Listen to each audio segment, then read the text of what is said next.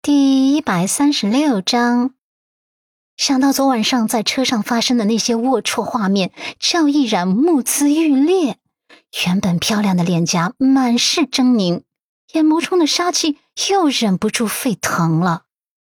我早就警告过你了，我赵毅然不是好欺负的，你敢睡我男人，就要承受得住代价。我不弄死你，也会折磨死你的。阮南希刚才的慌乱是想到了伊人，他想要保护伊人。看着赵依然这歇斯底里的癫狂模样，他更加坚定了保护伊人的决心。怎么说，伊人也是因为陪他买醉才会发生这事的。他应该保护伊人。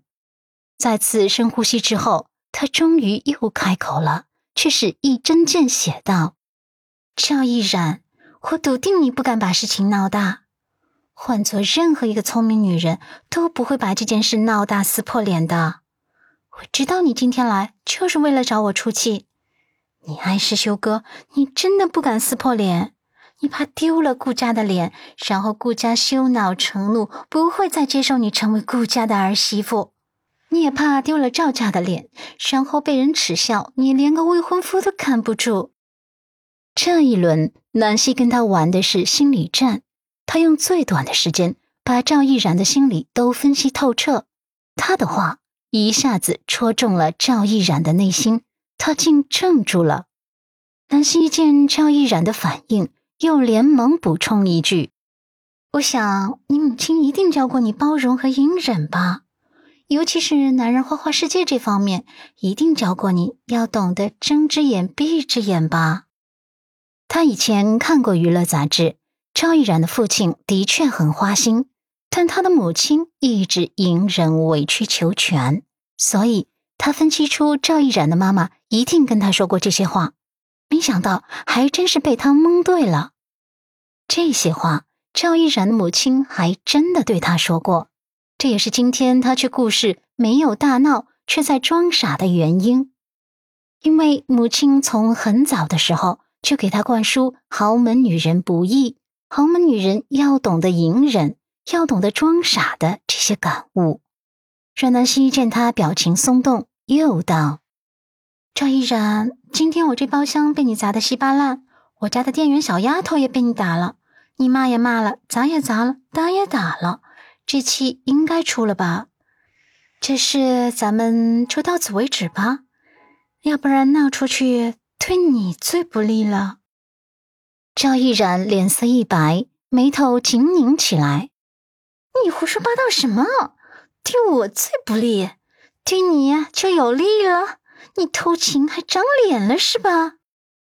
阮南希尴尬的抽了抽嘴角。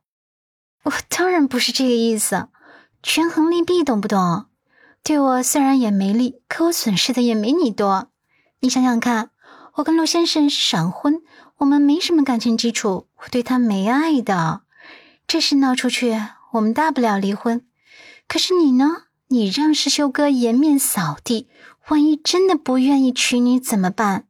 你舍得跟他分手？你能接受得了这个事实？张毅然眼眸一慌乱，随即又恼怒的吼道：“我接不接受得了？要你管啊！”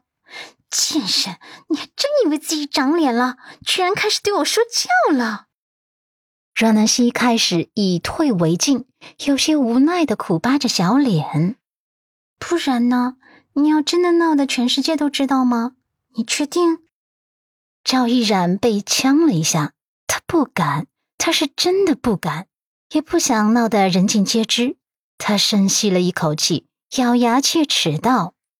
我警告你，不是我不敢，而是我不想那么闹。是我这个人宽容，想要再给你一次机会。